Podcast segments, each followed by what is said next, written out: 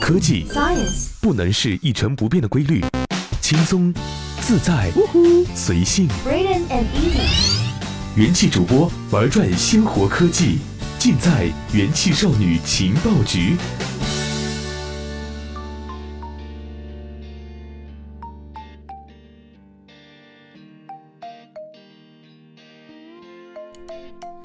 大家好，这里是用智商捍卫节操，用情商坚守美貌的元气少女情报局，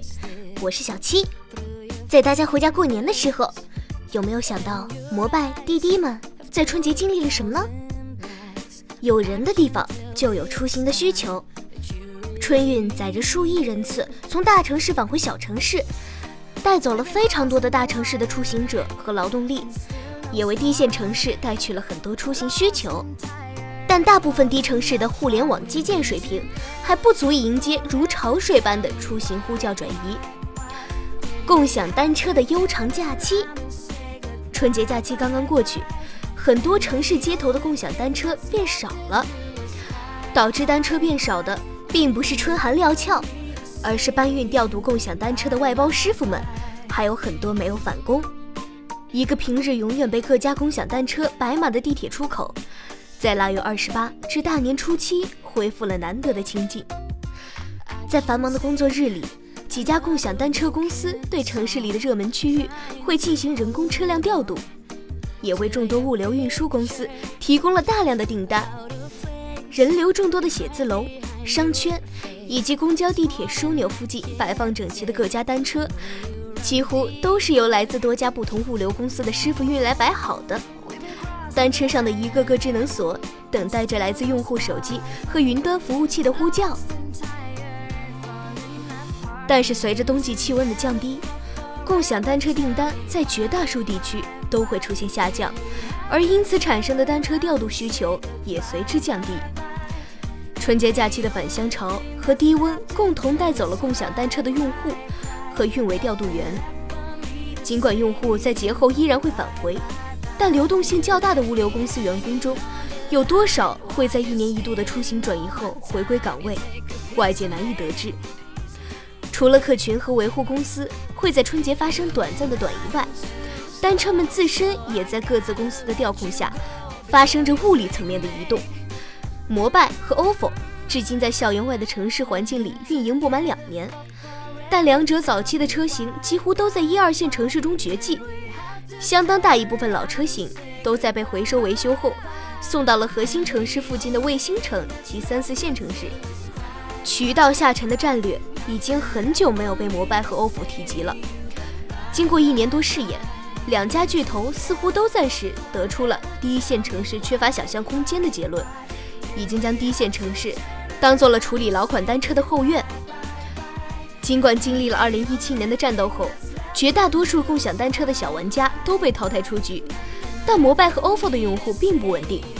争夺对方用户里忠诚度不高的那部分人群，如今成了两家公司角力的重点。直接体现就是大面积的免押金骑行，尽管呼声已久，也是用户心之所向，但却始终没有佛光普照。因为押金是留住用户的唯一一张票根，不管押金池是否可以被挪用，它的存在都是两家心里的一道保险。但随着 ofo 与滴滴关系的微妙变化，新参者轻桔单车高举着全面押金大旗的出现了，直接导致摩拜和 ofo 长期以来争夺的浅黄、浅橙用户被分流了一部分。打着继承小蓝资质旗号的轻桔单车，目前只登陆了成都、佛山和东莞，其中只有成都是共享单车的重要战地。之所以没有进军其他一二线城市，主要还是没有得到那些进头城市交管部门的准许。青桔到底是滴滴向不服管教的 ofo 亮出的戒尺型警告产品，还是真的下决心要亲自上阵阻挡摩拜向上渗透野心的栏杆？还要看滴滴的 JR 们能否靠着从小蓝那里买到的残票，搞定北上广深的交通部门，获得置换许可。而就在 ofo 和滴滴的关系愈发紧张，负面频出的2017年尾，摩拜变得精明了起来。摩拜新一轮融资或许已经到账，但在 ofo 的阵营斗争处于风雨飘摇的关键时刻时，一旦自己公布投资，反而有可能刺激竞争对手迅速和滴滴握手言和，或者促成阿里直接入局。ofo 同样也存在这样的顾忌，以敌友身份仍存变数的局面下，即使融资顺利，这也是个会对竞争对手的工作状态有影响的重磅消息。选择隐忍不发，大牌留着最后出，是相当合理的心态。在青桔和 Hello Bike 的小范围试探下，摩拜和 ofo 两个最大的玩家就这样僵持着，都想看对方沉不住气，先行公布融资消息。这是现阶段共享单车大战的主旋律。至于月卡优惠取消那种小动作，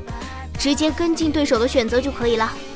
随着春节假期的结束，在一二线城市每日通勤中使用共享单车的用户们纷纷归来。数以百计的共享单车们，难得的悠长假期也正式结束，每天都要无数次的响应解锁的呼叫，迎接他们的